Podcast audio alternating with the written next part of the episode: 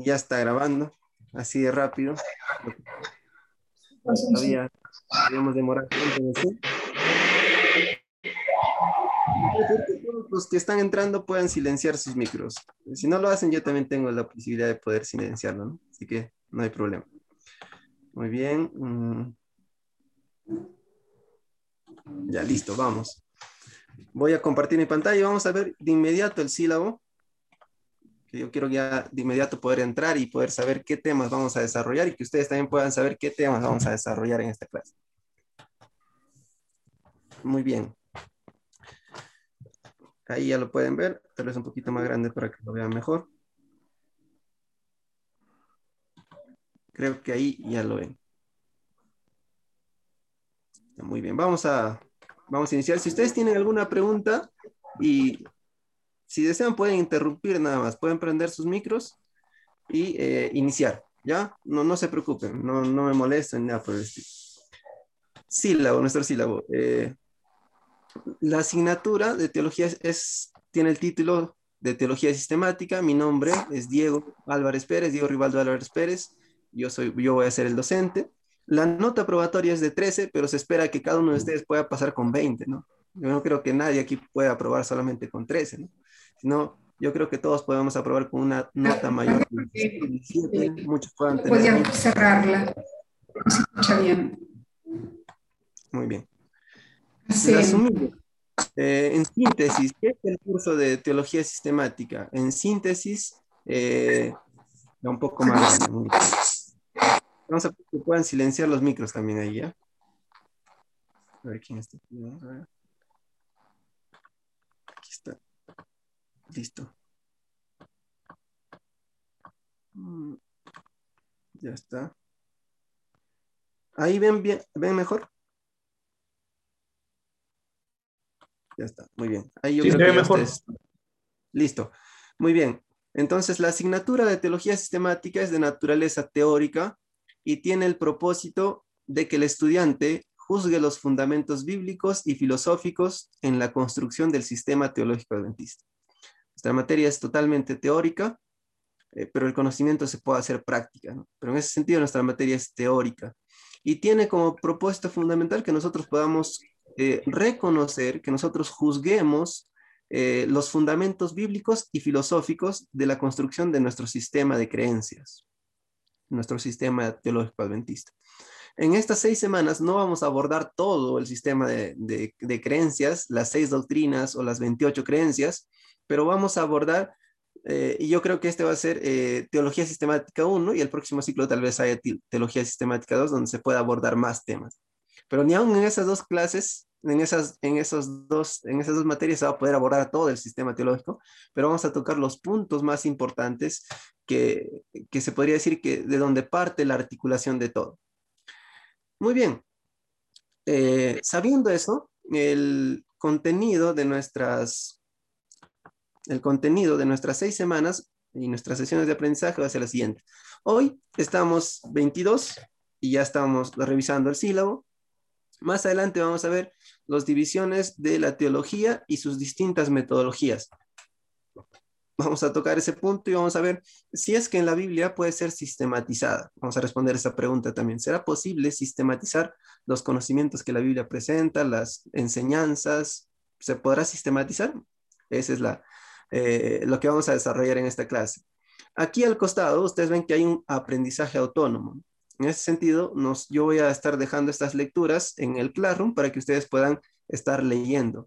Yo voy a subir para esta semana eh, la lectura de Construcción y Teología de Fernando Canale para que ustedes puedan ir leyendo y puedan eh, ya tener un vistazo, un vistazo claro de la teología sistemática y de la problemática que hay y, y, que ha habido desde un tiempo en la teología adventista. ¿Ya? ¿Hay alguien que quiere preguntar algo? era una vergüenza que lo pero creo que no no Bien. o si van a participar eh, pongan la manito levantada yo, voy, yo lo voy a ver aquí y les voy a dar la palabra ¿ya? Muy bien. Entonces, eso vamos a ver, eh, esa es la primera semana. La próxima semana vamos a ver el papel de las presuposiciones filosóficas en la teología. Vamos a ver ese tema muy importante y como lectura eh, complementar, como complemental, como aprendizaje autónomo, ustedes, yo les voy a poner también en Classroom eh, la lectura de dos artículos, completando la teología adventista, parte 1 y parte 2.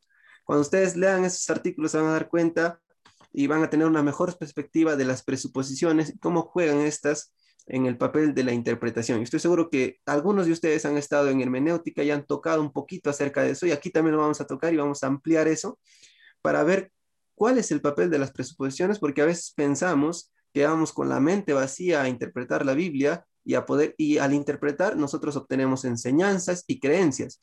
Y al obtener eh, creencias, más adelante juntamos todo eso y, y obtenemos doctrinas.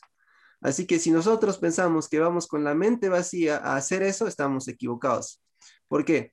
Porque ya vamos con preconceptos e ideas previas y al analizar el texto inicias desde lo pequeño y se va agrandando y se va agrandando y todas esas proposiciones que tienes van jugando en todo, van jugando un papel importante en todo el conocimiento y la articulación que vas haciendo. Esa es la primera parte. La primera parte es introducción al sistema teológico adventista. La segunda parte, las segundas dos semanas, las siguientes dos semanas, vamos a tocar el 5 de junio, vamos a tocar el tema la doctrina de Dios, la interpretación de Dios en la teología clásica y moderna. Vamos a ver cómo lo cómo entendía y qué conceptos tenía de Dios la teología clásica y cómo la tiene y cómo tiene hoy en día eh, los conceptos la teología moderna en relación a Dios, con relación a Dios. Lectura complementar, lectura del capítulo Dios del Tratado de Teología Adventista. Yo también los voy a compartir con ustedes. Todas esas lecturas les voy a compartir. Ustedes lo van a tener. El 12, ustedes van a, vamos a tocar ya el tema de bibliología. Eh, el 5, hablando de la doctrina de Dios, no solamente vamos a ver la, la, comprensión de la teología clásica y la teología moderna, sino que vamos a ver verdaderamente cómo concebir a Dios bíblicamente. Ese también va a ser, vamos a desarrollar en ese tema, en esa semana, ¿no? en el 5 de junio. El 12 de junio nosotros vamos a hablar acerca de bibliología. Biblio viene de Biblia, logía, estudio, estudio de la Biblia. Vamos a hablar acerca de revelación e inspiración de toda la Biblia. Vamos a eh, esclarecer esos conceptos y también vamos a hablar acerca de principios hermenéuticos. Tal vez este tema también lo van a tocar en hermenéutica, pero de, aquí le vamos a dar una perspectiva sistemática, ¿no? De cómo, cómo, cómo, cuáles serían los principios hermenéuticos para interpretar la palabra de Dios. La última semana, las últimas dos semanas, eh, es, son la tercera parte de, nuestra, de nuestro curso que está, eh, tiene el título de Antropología. Antropos de hombre, logía, estudio, estudio del hombre. Y vamos a ver, eh, vamos a hacer un repaso de todo lo que hemos aprendido. Tal vez ahí yo voy a hacer una actividad, tal vez puede ser un quizzes, puede ser un Kahoot o otra actividad para que ustedes puedan repasar todo lo que han ido viendo. No, no va a ser evaluado.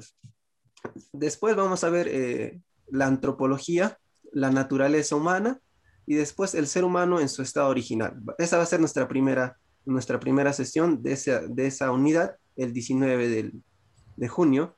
Y voy a dejarles también una lectura complementar, que es lectura del texto Hombre del Tratado de Teología Adventista, que también lo voy a compartir con ustedes. Y por último, nuestra última semana vamos a ver el ser humano en su estado actual y futuro.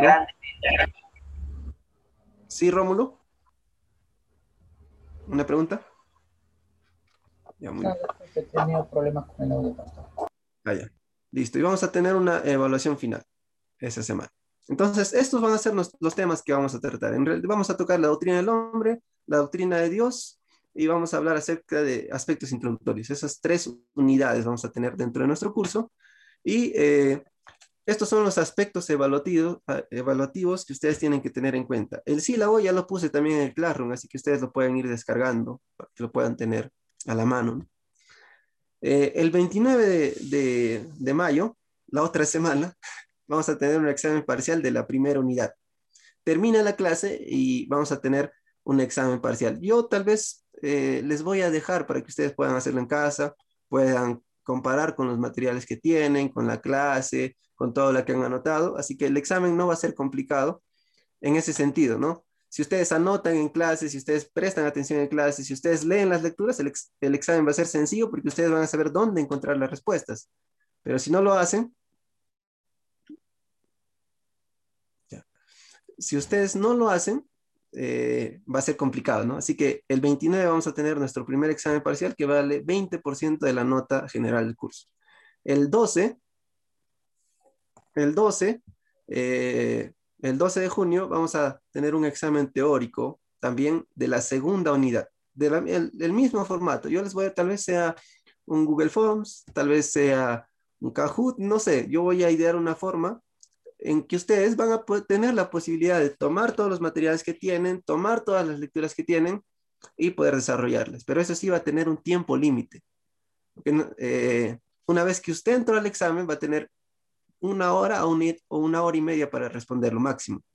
Es decir, si usted no ha estudiado y si usted no ha leído, va a ser complicado, ¿no? Porque va a estar buscando en todo lugar. Pero si usted ha notado en clase, si usted ha prestado atención, si usted ha leído, va a saber dónde encontrar las respuestas. Y del mismo método, la, última unidad va a ser también con, va a ser evaluado con un examen parcial. Entonces van a, van a haber tres, van a haber tres exámenes parciales por cada unidad. Por cada dos temas, cada dos temas son una unidad. Así que cada final de tema ustedes van a tener un examen y esos tres exámenes van a sumar 60%, que sería más de la mitad de la nota. ¿no? ¿Hay alguien que quiere participar? Ya, muy bien. Vamos entonces al próximo. Mm. El 26, que es nuestra última clase, vamos a tener el examen final de todo. Va, a ser una compilación de todos los, todos los temas que hemos tratado y va a valer 30%. También con la misma metodología, ustedes van a tener la posibilidad de, de ver, de ver sus materiales, sus apuntes. Para mí eso no es problema. Si usted ha anotado y ha prestado atención, va a saber dónde encontrarlo y va a sacarse un 20. Si ustedes se dan cuenta, entre estas cuatro evaluaciones hay un 90% de la, de la nota. Si usted aprueba en todos estos con 20, ya tiene un 18 asegurado.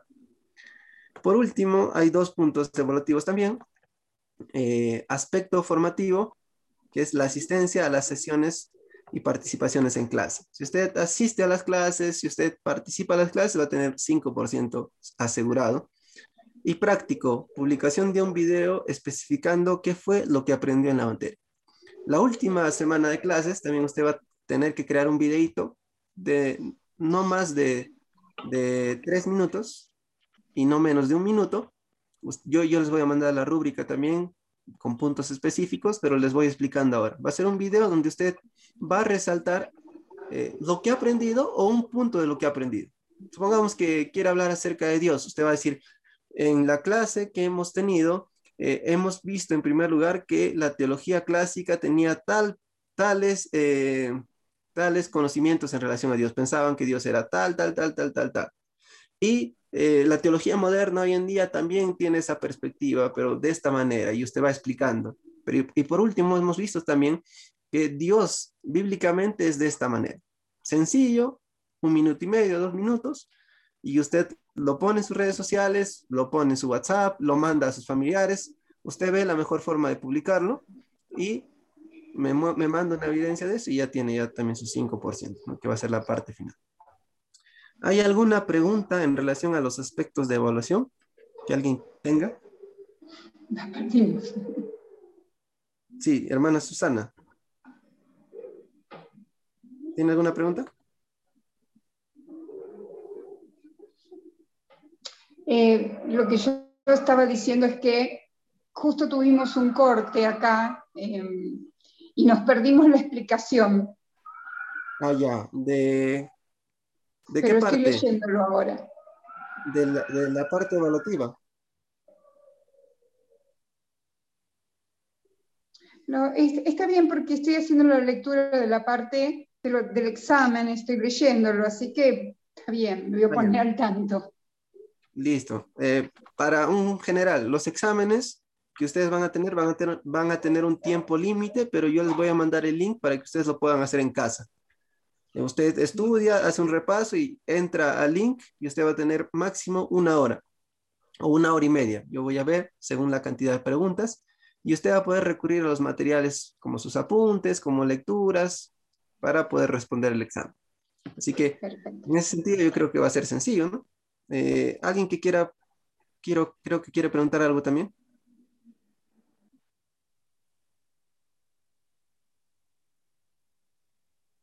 Ya, creo que ha quedado claro, ¿no?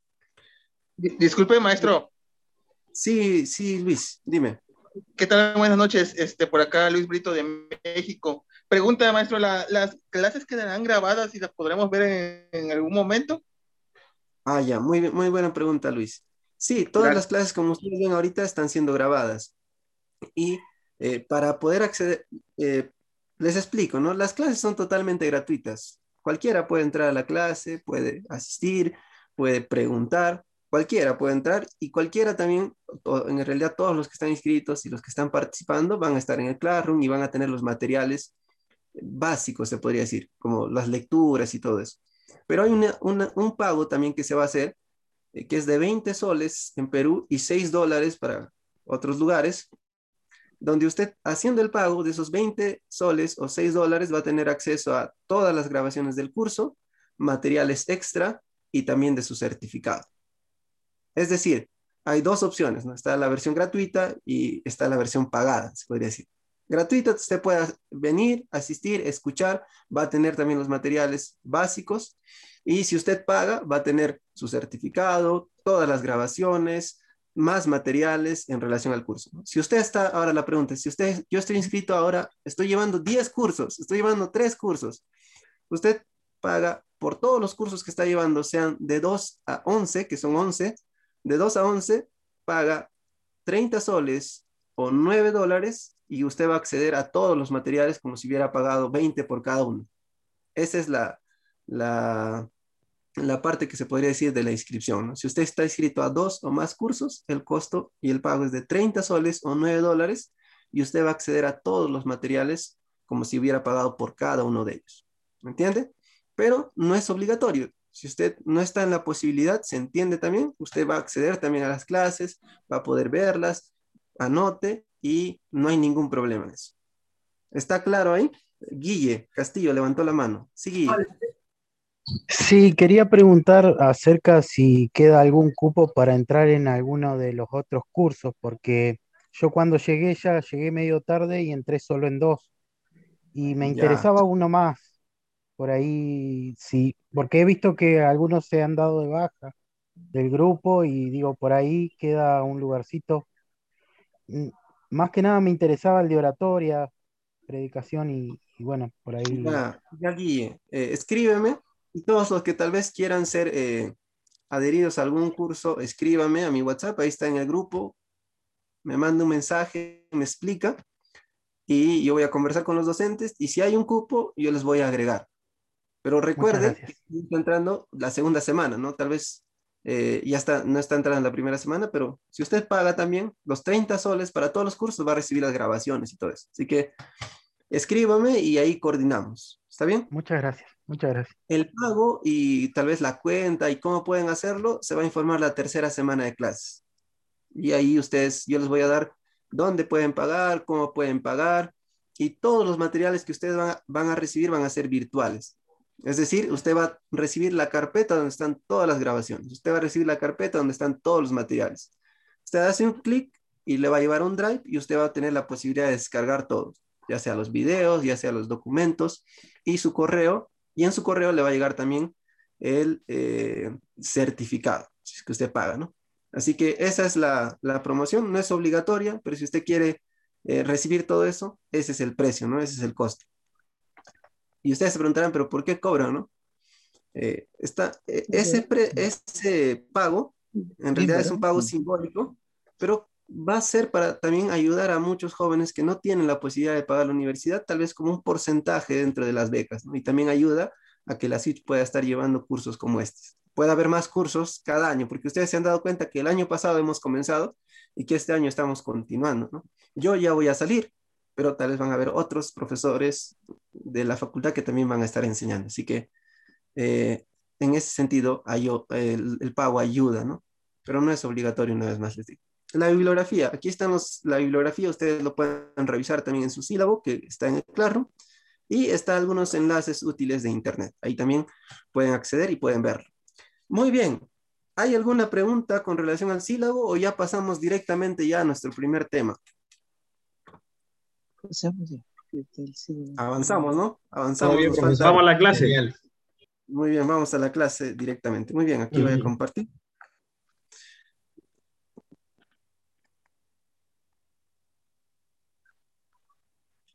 Muy bien.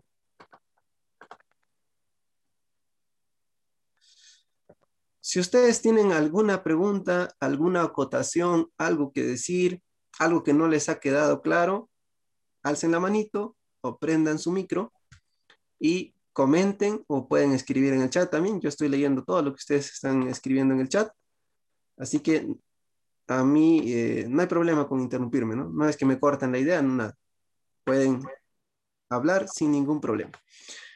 Muy bien, estamos en nuestra primera semana de clases. Eh, el tema que vamos a tratar ahora, el primer tema es las divisiones de la teología, ¿ya? Pero voy a pedir también que ustedes tengan sus micros apagados, ¿no? Y cuando quieren hablar, los prenden. Pero mientras no lo están haciendo uso, tengan apagado para que los demás puedan escuchar bien. Muy bien, vamos entonces directamente a desarrollar nuestro tema. Hay diversos métodos en la teología. Usualmente las disciplinas teológicas se pueden clasificar como teología aplicada, teología histórica, teología bíblica, teología sistemática y teología fundamental. Es decir, es como si hubiera ramas dentro de la teología.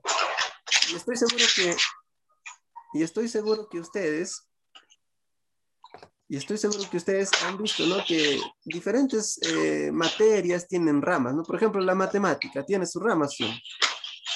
Eh, la matemática tiene sus ramas. Por ejemplo, está la álgebra, trigonometría, geometría, ¿verdad? Hay ramas. Así que en ese sentido se podría decir que la teología también... Hay alguien que tiene el micro prendido. Todos están apagados, pero... No sé, se escucha raro. El hermano Daniel Rubio parece. Oye, gracias, Miguelito. no, no, no tiene micro, no acá.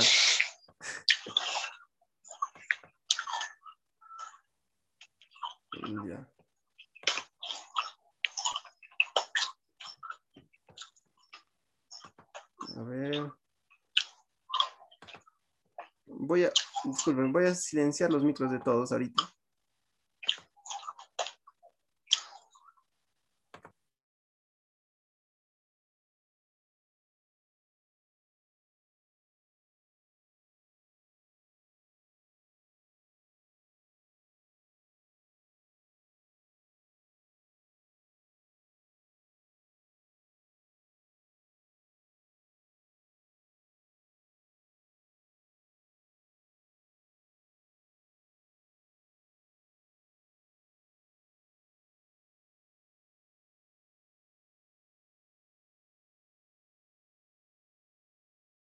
He silenciado a todos que me...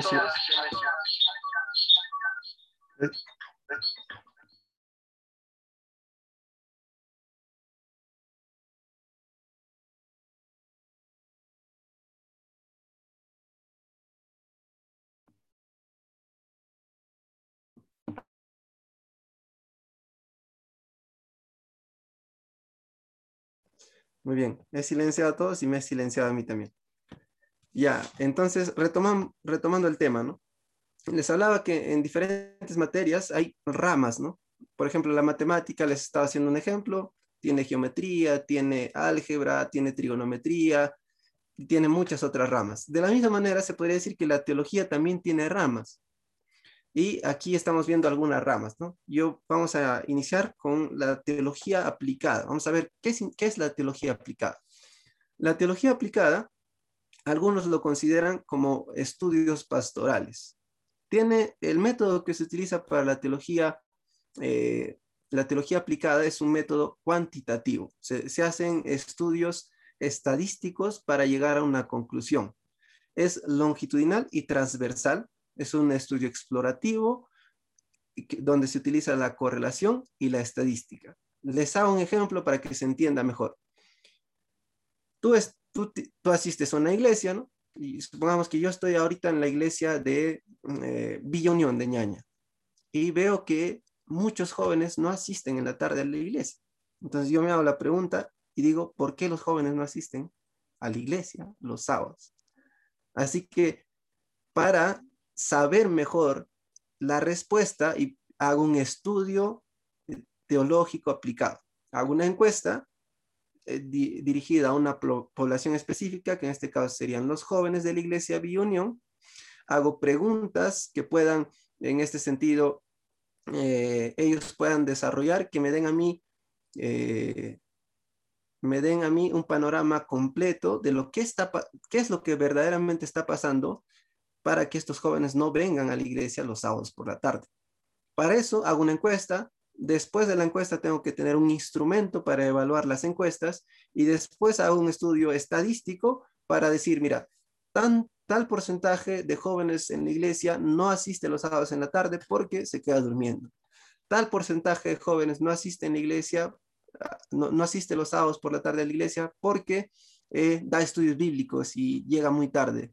Y de esa manera, haciendo el estudio estadístico, longitudinal y transversal, llego a una conclusión. Este es un estudio pastoral.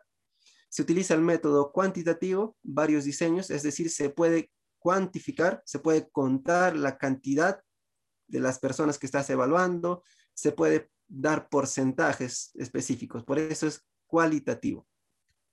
Eh, investigación documental como investigación cualitativa. Eh, en ese sentido, a veces eh, estas investigaciones que se están haciendo eh, en el campo, muchos lo llaman también investigaciones de campo, muchos lo llaman también eh, estudios pastorales que se están haciendo, después, después, viendo tú la razón, puedes ir a la Biblia y en la Biblia, buscando en la Biblia, haciendo un estudio en la Biblia, puedes dar una solución para esos problemas. Así que está relacionado también con algo documental. Teología aplicada puede, ser, puede usar también métodos de teología bíblica, sistemática o incluso histórica también. Se puede utilizar también. Y vamos a ver ahorita un poquito más acerca de teología bíblica, sistemática, y vamos a ver ahorita teología histórica. Historia del cristianismo, que es teología histórica. Usa la metodología historiográfica y también estudia la teología histórica, el pensamiento teológico del pasado. Un libro que si ustedes quieren saber cómo es el estudio eh, o cómo es la teología histórica, ustedes pueden leer este libro de Justo González, Historia del Cristianismo, y se van a dar cuenta de cómo es que Justo González hace un estudio histórico y llega eh, a analizar puntos del pasado desde, una, desde un método historiográfico. Lo mismo que hacen los historiadores, lo hace Justo González, pero centrado especial, especialmente a la historia del cristianismo. Y no solamente se, centra en evaluar hechos, sino que muchas veces también va más allá. Llega hasta evaluar históricamente el pensamiento de, eh, por ejemplo, pioneros del cristianismo, por ejemplo, Martín Lutero, por ejemplo, eh, John Calvino o Juan Calvino. Eh, llega a analizar históricamente, según, por ejemplo, en tal fecha escribió un libro, más adelante escribió otro libro, más adelante otro libro. Entonces, históricamente va analizando lo que él va diciendo en los libros y de, esa, de ese lapso, de esa línea de tiempo histórica que tiene este personaje, el autor, eh, el estudioso, llega a eh, conocer más o menos cómo era su pensamiento. Así que en ese sentido, la historia del cristianismo eh, se desarrolla, ¿no? Incluso también dentro de la iglesia adventista hay historia de, denominacional. Por ejemplo, está George Knight, está Alberto Tin, que hacen varios estudios de, historia. Y George Knight hace una historia interesante, eh, evaluando pues a los pioneros adventistas, cómo se desarrolló, cuáles fueron las causas, usando metodología histórica. Eh, un peruano que, hace, que ha hecho eso también está el doctor Gluder Quispe. Eh, hay un profesor que, que, su apellido es Maquera, que hizo también, por ejemplo, habló acerca del, de cómo llegó la educación en el Perú, especialmente eh, centrándose en Puno. Así que esto es más o menos historia dentro del área teológica. Ustedes van a ver que hay mucho en relación, de eso, en relación a esto. Está también la teología bíblica, que es, eh, ya esta abarca mucho más. La teología bíblica tiene un énfasis en la exégesis. Y ustedes ven ahí un texto hebreo, ¿no? Y justamente estamos dictando cursos también que hablan acerca de exégesis del Antiguo y del Nuevo Testamento, ¿no? Ustedes saben que el Antiguo Testamento está escrito en hebreo y hay una pequeña parte que está en arameo y todo el Nuevo Testamento está en griego koiné.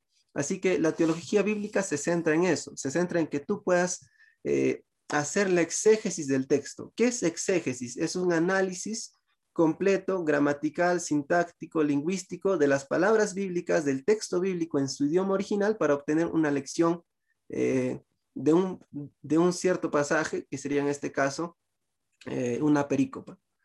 Utilizan el método lingüístico, como les dije, estudian las palabras, hay este, diccionarios especializados en palabras, como por ejemplo el diccionario de Alonso, de Alonso Schockel, eh, que abarca del idioma hebreo, es como un diccionario, es un diccionario que abarca todas las palabras más comunes utilizadas en la Biblia y les da un significado.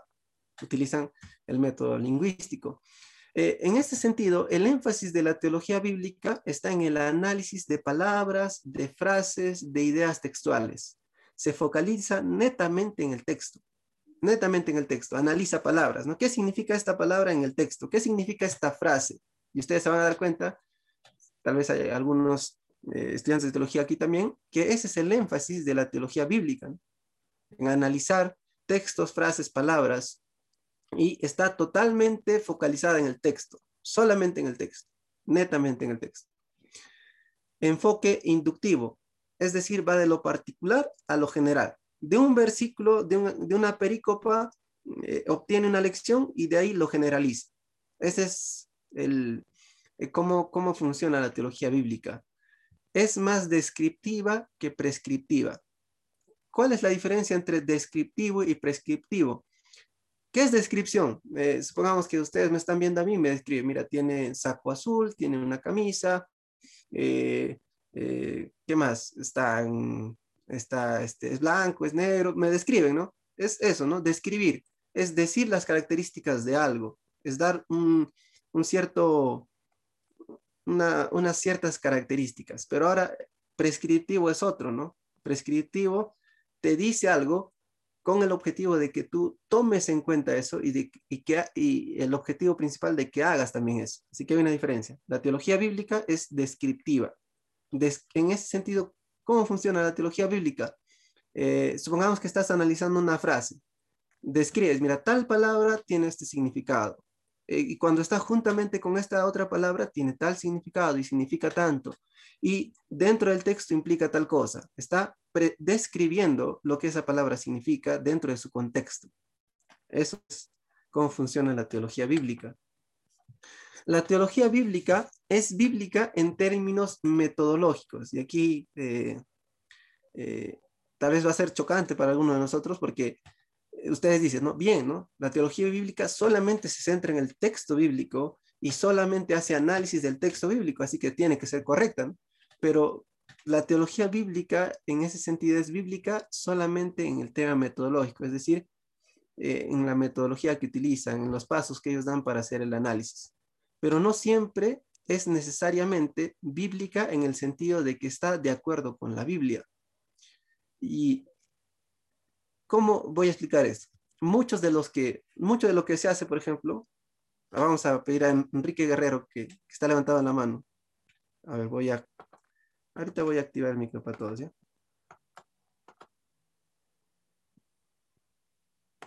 Ya, Enrique, dinos. Profesor, buenas noches. Eh, ¿Podría entenderse eso, ese punto que acaba de mencionar, por ejemplo, en el hecho de que, supongamos, otras denominaciones pueden llamarle teología bíblica a un concepto que está mal de acuerdo a la Biblia? ¿Eso podría ser, por ejemplo? Sí, sí, sí, Enrique, y justo vamos a, vamos a, vamos a llegar a eso.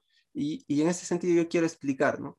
Ustedes se habrán dado, si algunos de aquí tal vez están llevando eh, eh, dentro de los cursos CIT Pentateuco, y algunos ya lo han llevado y algunos han estudiado acerca del método histórico crítico o la alta crítica, y eh, uno de los, una de las ramas de la alta crítica o de los estudios que más más acalado en, en el ámbito bíblico es la crítica de las fuentes. En este sentido, por ejemplo, la alta crítica eh, hace un análisis exegético de la Biblia. Si ustedes, si ustedes por ejemplo, eh, revisan en Internet y buscan el libro o el comentario bíblico, Word Biblical Commentary, es un comentario excelente en relación a análisis de palabras, en relación a análisis del texto, pero ellos tienen como, como idea principal no creer en que la Biblia es inspirada. Ellos no creen que la Biblia es inspirada y que los milagros que la Biblia presenta no son verdaderamente milagros, sino que solamente son hechos que pasaron.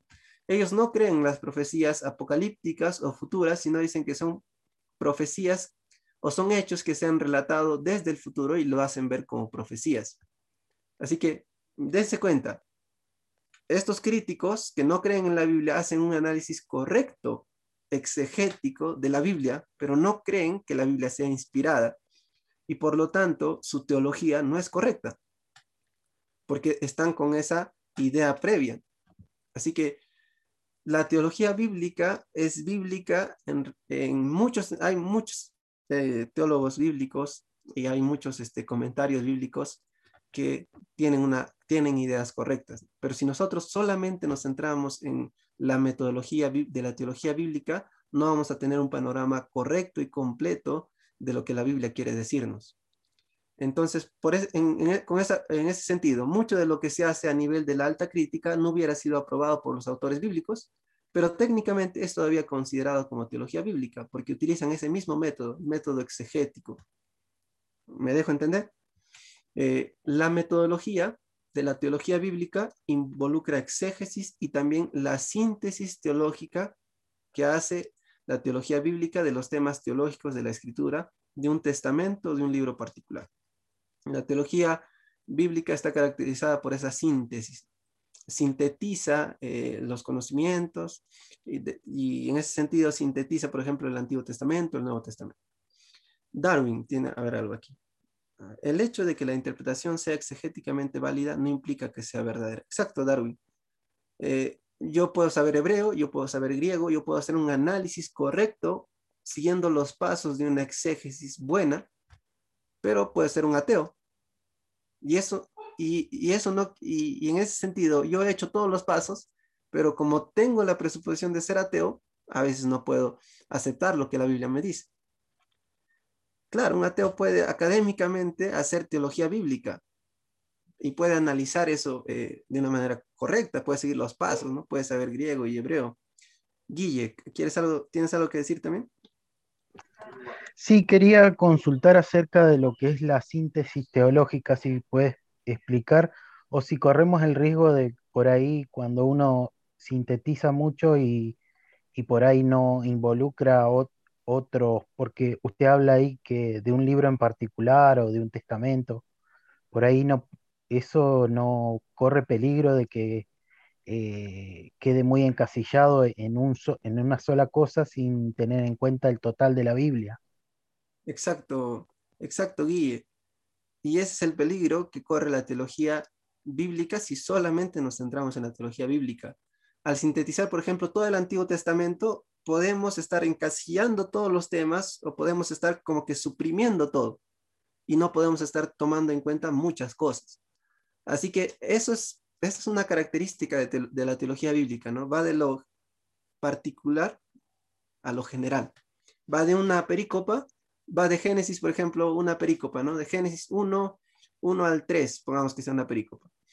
De esa pericopa hace el análisis exegético de las palabras, de las frases, analiza qué significaba, por ejemplo, Bará en el antiguo cercano oriente, en las lenguas sumerias, y hace una comparación excelente. Y, después eh, eh, saca enseñanzas de eso y después se va a lo general. Y se puede correr con el riesgo también de sacar eh, creencias o doctrinas o enseñanzas de solamente un pequeño grupo de pasajes puede ser un peligro también si solamente nos centramos en eso. Entonces, en ese sentido, si solamente nos centramos en teología bíblica, tendríamos y correríamos también un riesgo ¿no? de no interpretar bien la Biblia a la luz o no interpretar la Biblia a la luz de toda la Biblia. Muy bien. Entonces, ¿hay algo más que ustedes quieran preguntar? ¿Hay algo más que quieran acotar en relación a este punto para pasar ahorita? Muy bien. Vamos a pasar entonces a la teología sistemática. La teología sistemática, por el contrario, tiene otro énfasis. Tiene énfasis en la síntesis y es, diferente de esta síntesis que, que aquí se habla, ¿no? Eh, síntesis teológica que hace la teología bíblica de los temas teológicos de la escritura. Es decir, junta todos los temas de la Biblia y sintetiza. Pero la teología sistemática es diferente en el sentido de sintetizar. ¿Por qué? Porque sintetiza, toma todo en cuenta y organiza todo eso. Diferente de la teología bíblica que sintetiza, pero como que se podría decir que suprime. Pero la teología sistemática no. Tiene eh, la, característica de sintetizar, pero sintetizarlo organizadamente tomando todos los puntos en cuenta y articular todos esos puntos entre sí. Eh, la teología sistemática no hace análisis de palabras, sino hace análisis de ideas. Claro, exacto, Darwin. Eh, sintetiza en el, en el sentido de sistematizar va armando todas las cosas, va relacionando todas las cosas.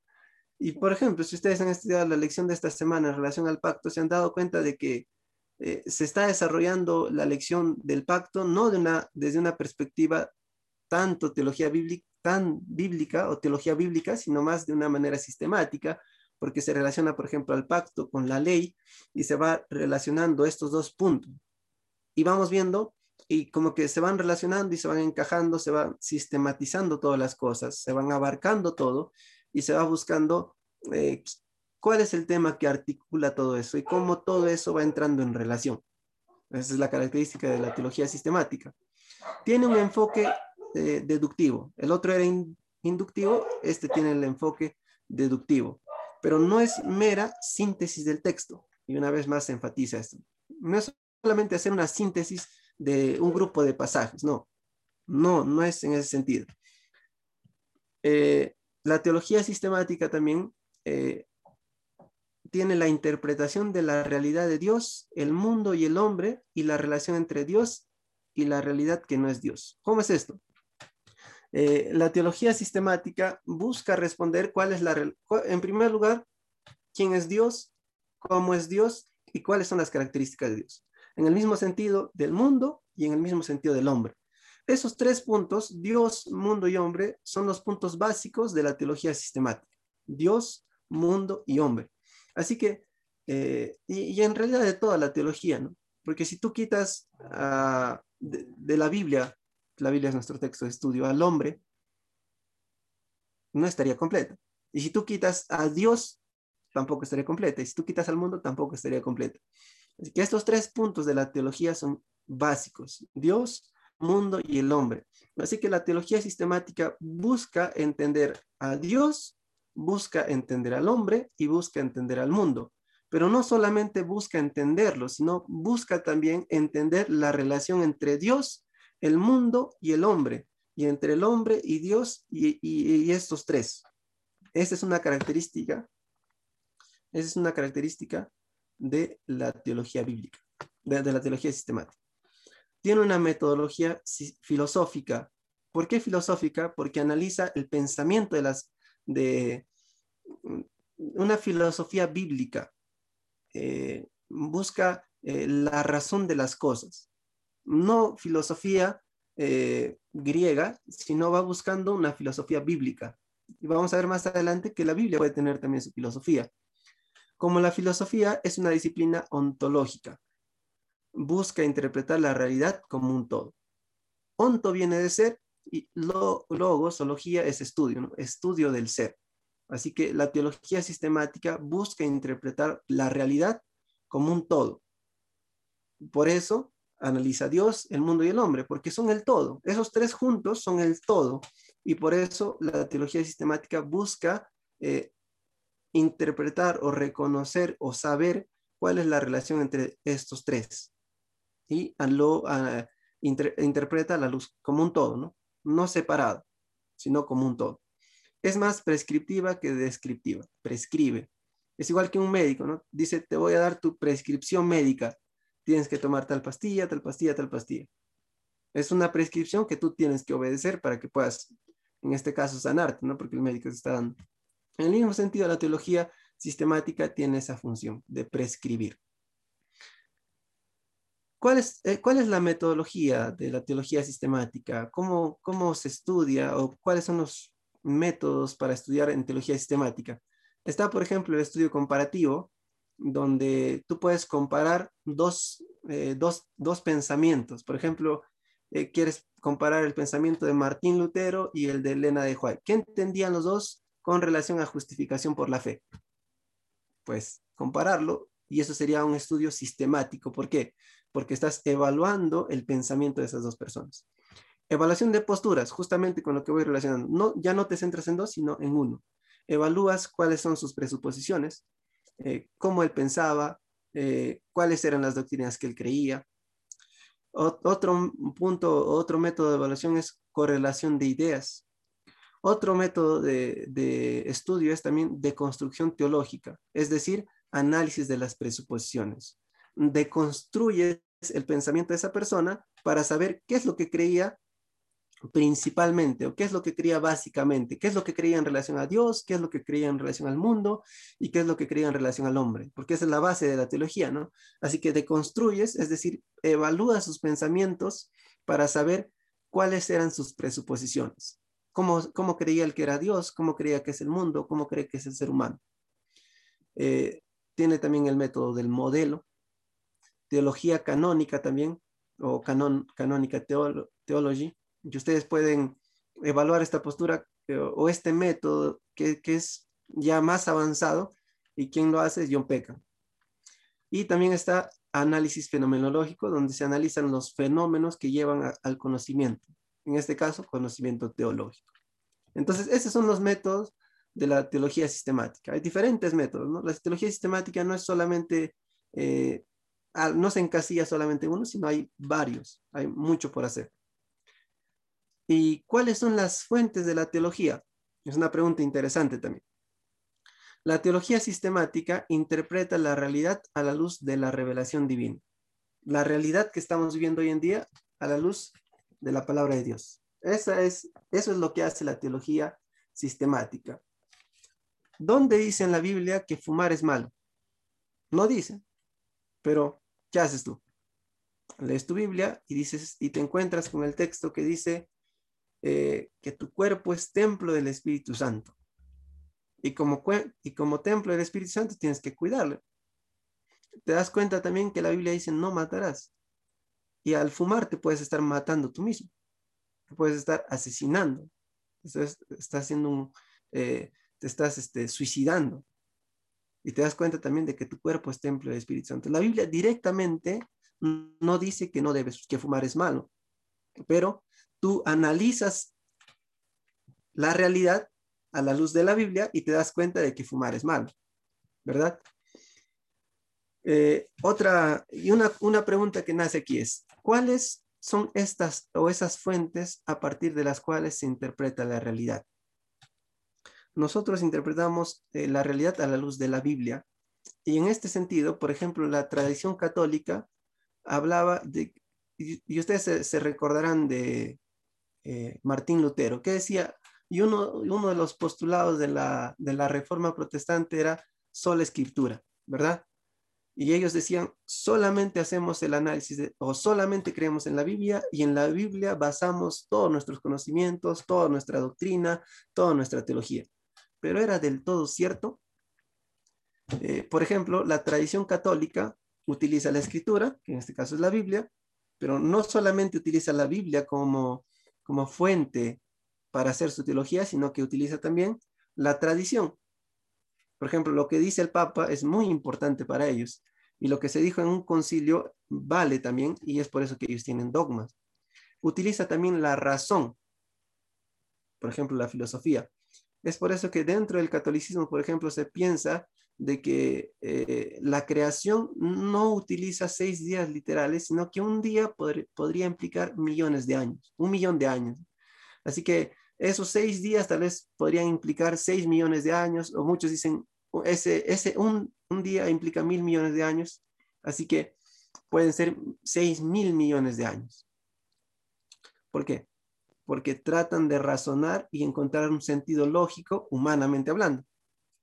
Y también utilizan la experiencia, que en este caso para ellos cuenta lo que alguien experimenta, para interpretar como fuente teológica y también utilizan el magisterio de la iglesia, que está muy relacionado con la tradición. Por ejemplo, el Papa, lo que dice el Papa es lo que eh, para ellos es como si Dios mismo estuviera hablando. Eso es lo que piensa, por ejemplo, la tradición católica. ¿Qué piensa la tradición protestante? Lutero y Calvino hablaban de sola escritura, pero más que ellos en realidad no creían mucho o, decían creer en sola escritura, pero no, era del todo sola escritura. ¿Por qué? Porque ellos utilizaban principalmente toda escritura. Eh, no, eh, prima escritura. ¿Saben por qué? Eh, prima, escritura sería en primer lugar la Biblia, la Biblia como primer método, pero utilizaban más. Porque, por ejemplo, y vamos a verlo esto en las clases más adelante, vamos a darnos cuenta de que Lutero creía, eh, no creía que las obras estaban relacionadas con la fe. Él decía no. Ahora, Lutero creía en la predestinación absoluta.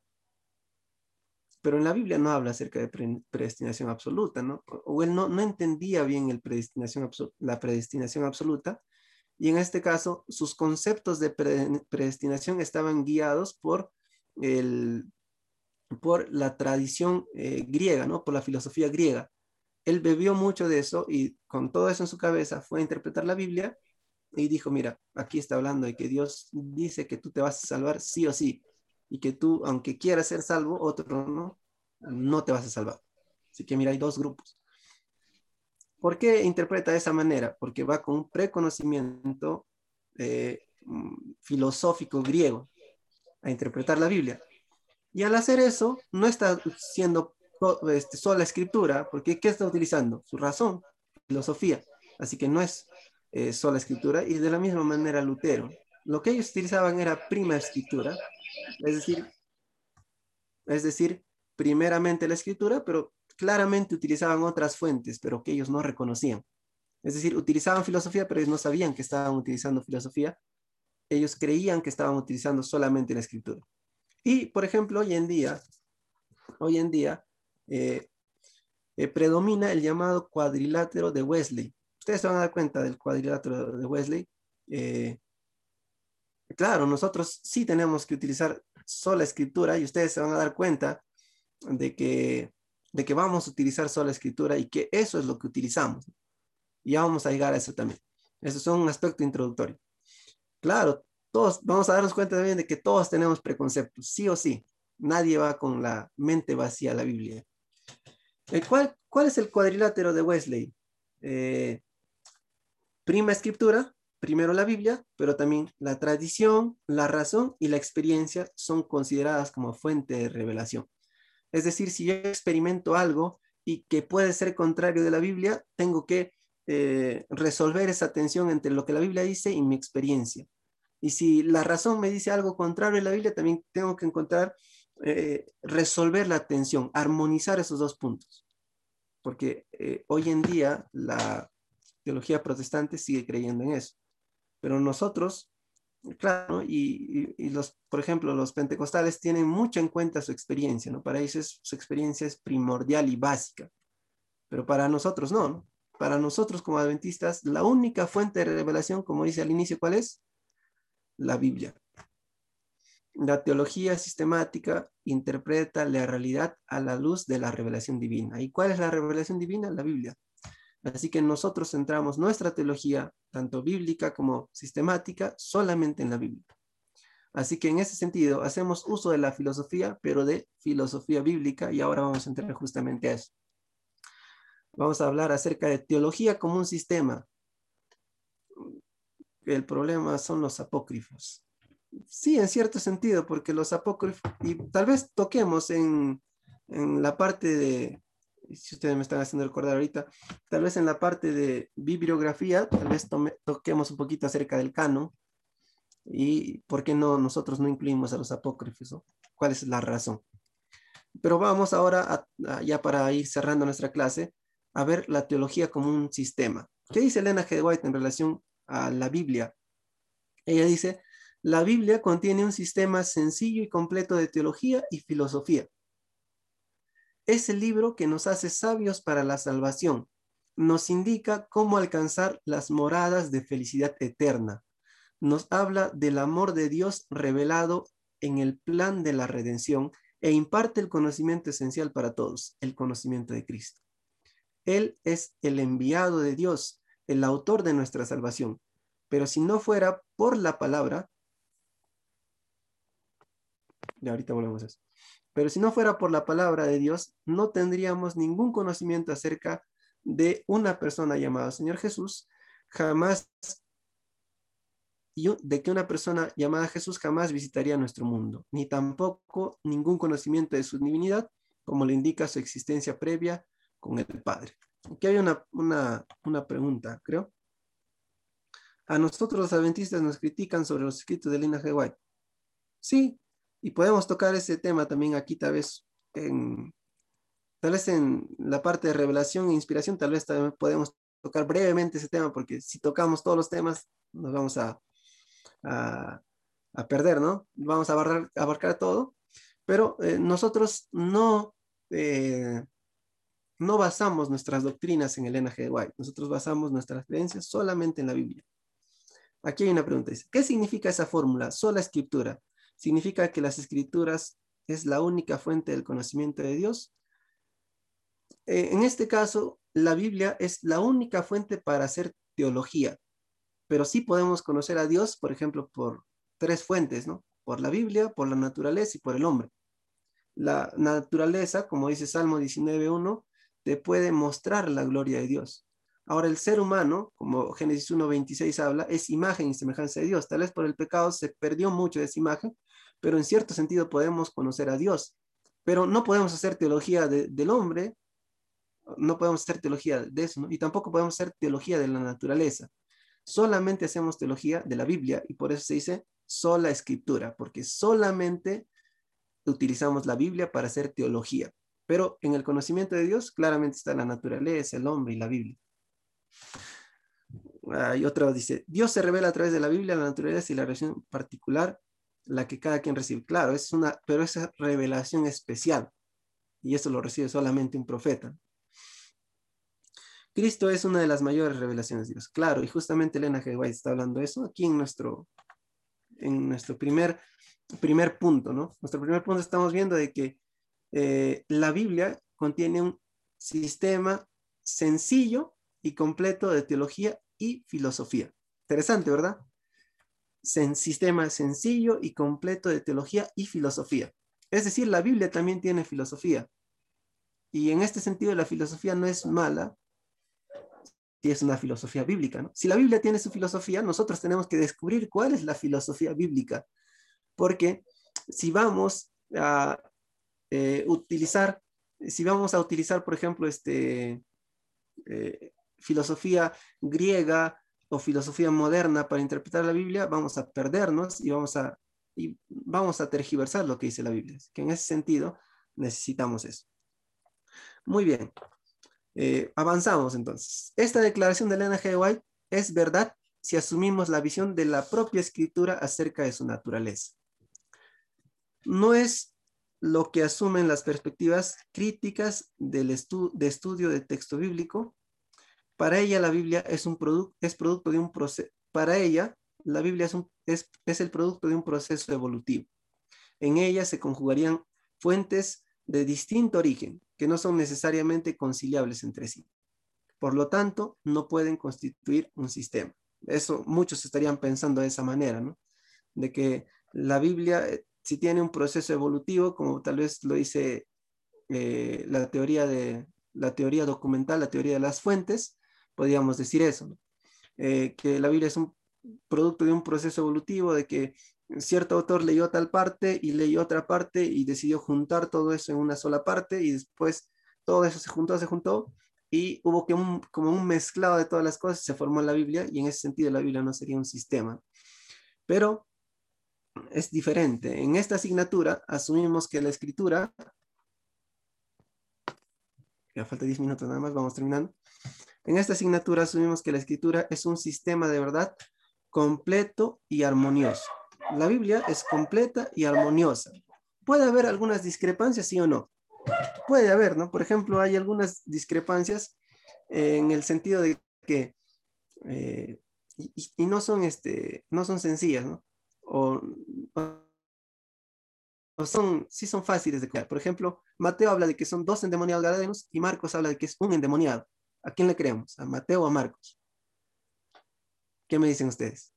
Ahora, este, Mateo y Marcos, dice a los dos, nos dice Guía. Mateo y Marcos nos dice eh, que Jesús fue crucificado a una hora y Lucas, y, no, y Juan utiliza otra hora. ¿A quién le creemos? Pero en ese sentido, eh, ¿qué dificultad habría si, si, qué dificultad habría si Jesús, eh, si fue, o qué implicancia teológica habría si, que fuera, si fuera uno o fueran dos endemoniados gadarenos? ¿Cambiaría nuestra teología? No. Horas diferentes. Eh, espérenme un momentito, voy a conectar aquí el cargador.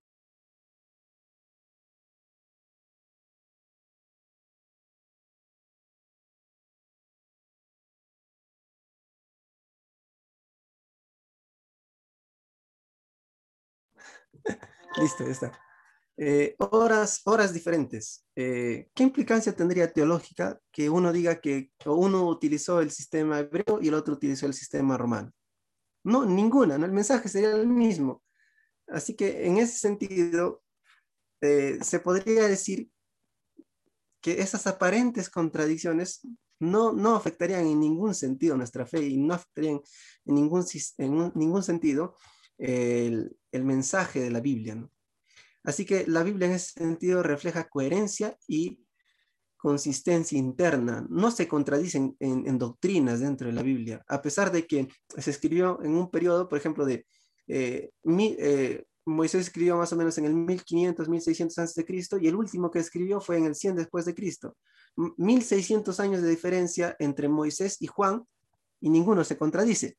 Y Juan no dice nada contrario de Moisés y ningún profeta la Biblia es coherente, consistente con las realidades externas al texto que se describen en su contenido. En ese sentido, describe bien a Dios, describe bien al mundo de manera correcta y la realidad humana y la interpretación de la historia. ¿Por qué describe bien a Dios? Porque, eh, y vamos a entrar a eso y quiero darles pues tipo una, una introducción a lo que vamos a tocar más adelante. ¿no? La teología clásica cree que Dios es atemporal, es decir, que Dios no experimenta el espacio ni el tiempo. Pero la Biblia no habla de que Dios sea temporal. ¿Cómo Dios puede conversar con un ser humano si es que Dios no, es, no, no experimenta el tiempo? ¿Cómo Dios se puede manifestar ante este mundo si Él no experimenta el tiempo? Por, para conversar implica tiempo. Tú y yo estamos conversando y estamos utilizando, y el tiempo está transcurriendo cómo Dios se puede manifestar de un lugar a otro, de, cómo Dios se puede mover de un lugar a otro sin experimentar el tiempo. Tampoco. Estoy este, tocando así brevemente nada, más el tema porque vamos a tocarlo más adelante, más a profundidad. ¿Qué piensa eh, la teología clásica en relación al mundo? Piensa que el mundo, eh, hay una eh, dualidad en el mundo. Está la parte eterna que es atemporal y está la parte temporal. Los seres humanos vivimos en una parte temporal, así que necesitamos acercarnos a esa parte atemporal. El ser humano en ese sentido, la teología clásica también presenta que tiene una dualidad, es decir, es atemporal, este cuerpo que yo tengo es temporal, pero en algún momento va a acabar y tengo un alma que sí es atemporal, que esa alma va a estar atemporalmente, ¿no? O sea, para siempre, porque es atemporal. La Biblia hablará acerca de eso. Así que en ese sentido la Biblia es consistente con las realidades del mundo, del hombre y de Dios, porque nos enseña un concepto correcto de estos temas. Y eh, la Biblia también está internamente articulada, aunque su contenido no está necesariamente organizado como un sistema. En ese sentido, la Biblia no es un tratado teológico, en que está eh, salvación y te dice todos los versículos, o, está, el primer capítulo es Dios y te dice todo acerca de Dios. No, no, no está la Biblia organizada de esa manera, pero sí está articulada.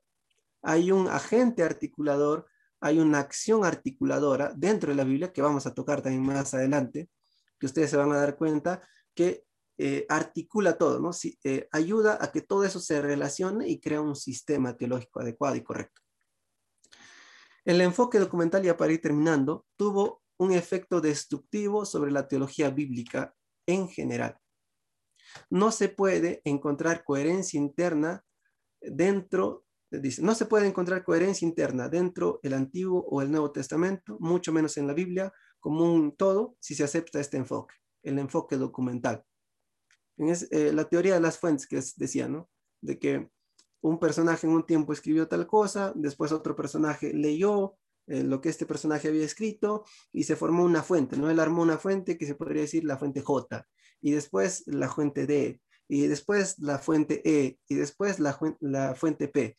Juntó todo y armó el Pentateuco. No, no se podría decir esto porque si nosotros creemos en esto, destruimos eh, el enfoque bíblico el enfoque documental elimina la noción de causalidad divina en la historia de la religión hebrea y en el surgimiento de las escrituras. Si nosotros creemos que la Biblia fue eh, realizada por fuentes, no creemos que esta la palabra de Dios fue inspirada. ¿Por qué?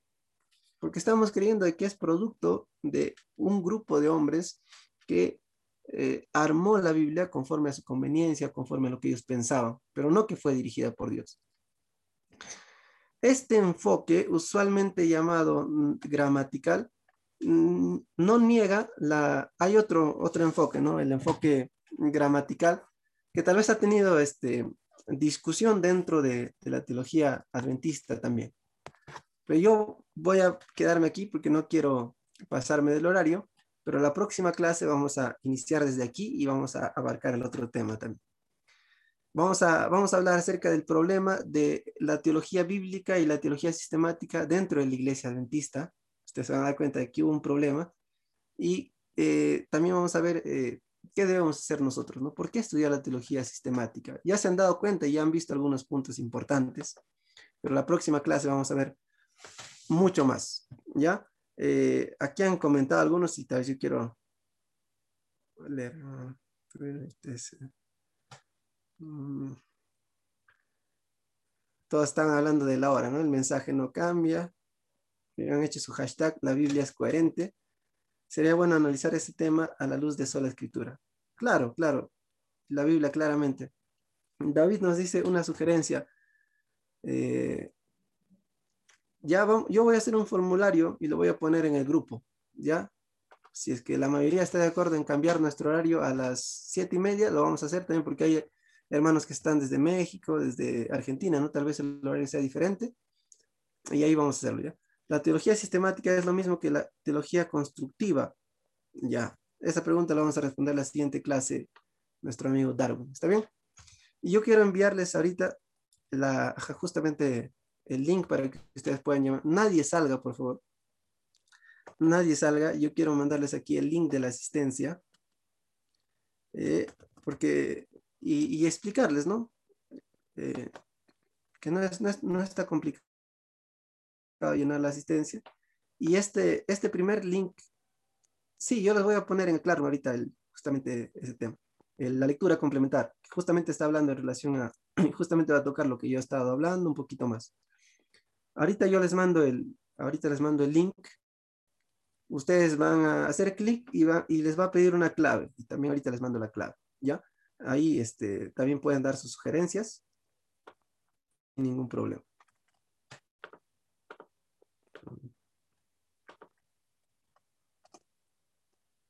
Pues solamente para Enrique.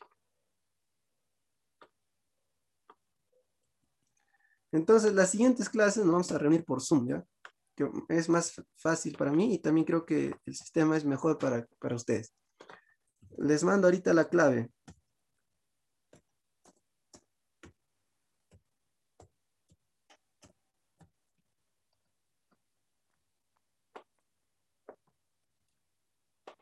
Qué bueno, qué bueno Guille, que te hayas quedado con más ganas y a la siguiente clase vamos a, vamos a entrar más de lleno, ¿no? Tal vez en esta clase, tal vez hemos perdido un poquito de tiempo por movernos a Zoom, pero creo que va a servir para las siguientes clases. Muy bien, ahí está el link de la asistencia. Ustedes le hacen clic y ponen ahí la clave, ¿ya? Todos, todos rellenen el link porque eh, este, este primer link que ustedes están llenando va a servir también como su registro a clase. Entonces ya, y voy a compartir para que ustedes vean que no está, no está complicado llenarlo, porque en algunos cursos no han, no han llenado, ¿no? La clave es 160521.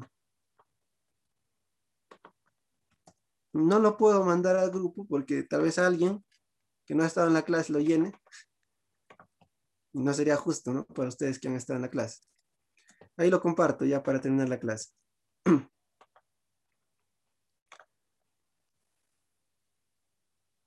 Ahí está, mire. Así va a ser. Usted pone la clave 160521, pone siguiente, va a cargar y va a pedirle en primer lugar sus datos, su correo electrónico y va a decirle este, todo lo relacionado al curso. Ahí está. Rellena, rellena todo, todo, todo y pone enviar y listo. Y ya estaría su registro y ya estaríamos también en ese sentido ya finalizando la clase.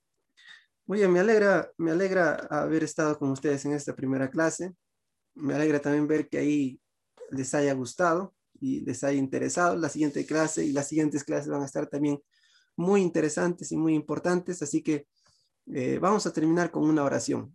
Y voy a pedirle aquí a Miguel que nos pueda dirigir en oración. Miguelito, ¿estás para que nos puedas dirigir en oración?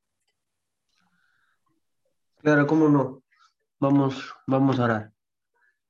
Padre Santo, te, te damos las gracias porque permite que, podamos aprender un poco más con el propósito de, servirte mejor, oh Padre, porque mientras más aprendemos acerca de tu palabra en su totalidad, te podemos servir de una manera mejor. Ayúdanos, por favor, sigue guiando también a, nuestro profesor y sé con cada uno de, de mis hermanos, de mis hermanas aquí presentes. Todo esto te lo rogamos en el nombre de Jesús. Amén. Amén. Muchas gracias, Miguel. Estamos despedidos. Un gusto poder verlos y nos vemos la siguiente clase. Voy a mandar un formulario también para evaluar el horario y si la mayoría está conforme de que podemos hacerlo a las siete y media, para mí no hay ningún problema. Podemos hacerlo a siete y media. ¿Está bien? Dios los bendiga y nos vemos la siguiente semana.